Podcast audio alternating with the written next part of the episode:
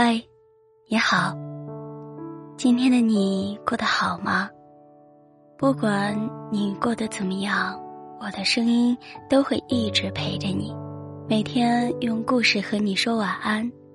愿我的分享你是真的喜欢。不知道大家有没有发现，互联网上这几年年轻人的生活方向标真的是瞬息万变。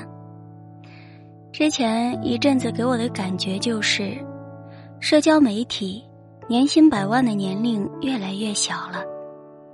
不乏有人在网上分享，二十五岁年薪百万，二十七岁结婚买房的经历。这种东西看多了，喂养着年轻人的野心，欲望不断的膨胀。我们把奋斗的目标与网上的人拉齐。把三十岁之前买房买车、七位数的银行卡余额当成自己的目标，在这样的检验标准下，奋斗很容易失败，自尊与自我信念也很容易崩塌。为什么别人轻而易举就得到的东西，我们怎么努力都得不到？到底怎样才可以跨道超车，实现阶级跃迁呢？困于野心不断膨胀而脚步没有跟上的矛盾中，真的很难不焦虑。那段时间，搞钱成了身边人聊天的关键词，每个人都紧张自己是不是被老天选中的那个人，想乘着时代的风浪抵达理想的彼岸。可是，碰壁的人也就越多了。也可能是人们逐渐认清了生活的真相，发现所谓的人生逆转其实并不容易。人们在摆烂躺平的纠结中摇摆，最后选择了换一种活法。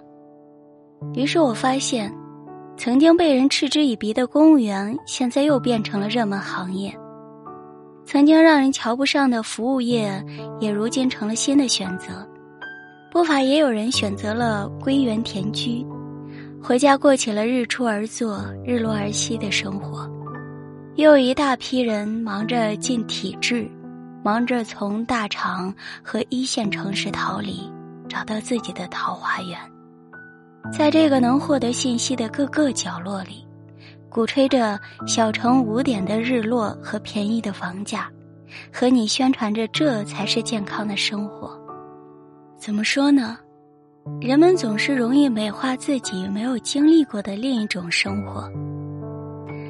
研究生毕业那年，我进了私企，室友老张考上了教师。因为彼此工作单位很近，我们从住在上下铺到合租了两居室，毕业之后也生活在了一起。老张上班早，早晨不到七点就出门了。而我九点才准备起床，老张五点钟下班，总会做顿简餐，但是永远等不上我吃，因为我回家要八点之后了。他和我讲青春期的学生有多难管，和学生家长沟通又真的很困难。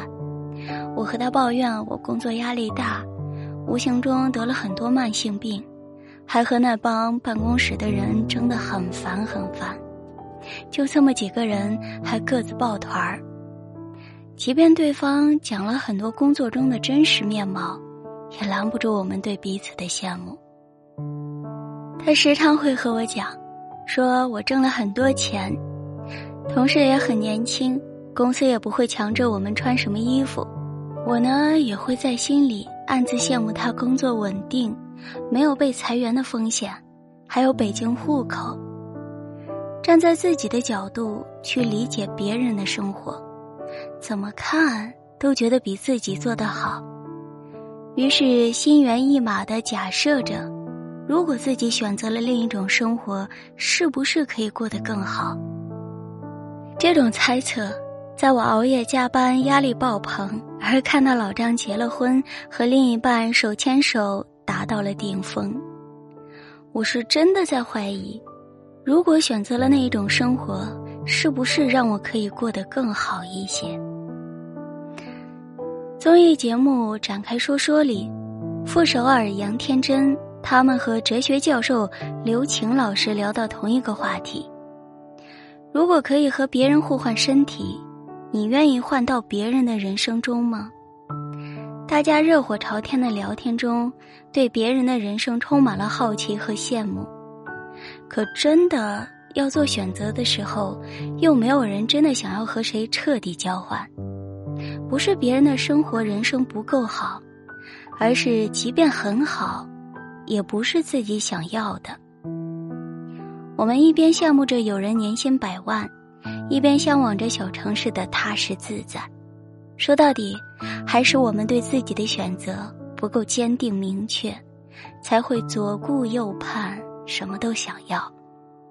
可人生恰恰是很难两全的，不同选择各有各的好，也各有各的不好。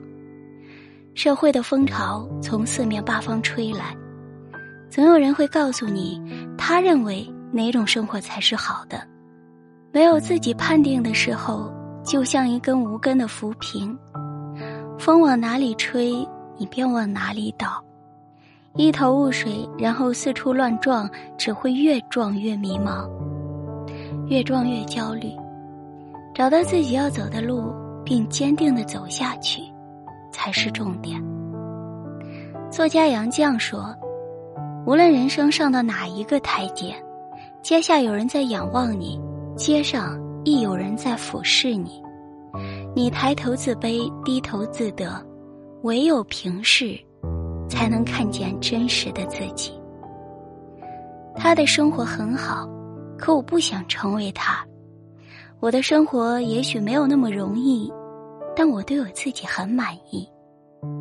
人生漫漫，好坏难分，心安即是归处。好了。以上就是我的分享。有人说，什么是爱？饿了，馒头就是爱；渴了，水就是爱；病了，康复就是爱；放下了，处处是爱；知足常乐。不要美化自己没走的那条路，相信当下的选择就是最好的。不用羡慕别人，你会收获你的风景。今天的分享就到这里，如果您喜欢我的分享，可以点个关注，加个订阅。新蕊在武汉，在这里和你说晚安。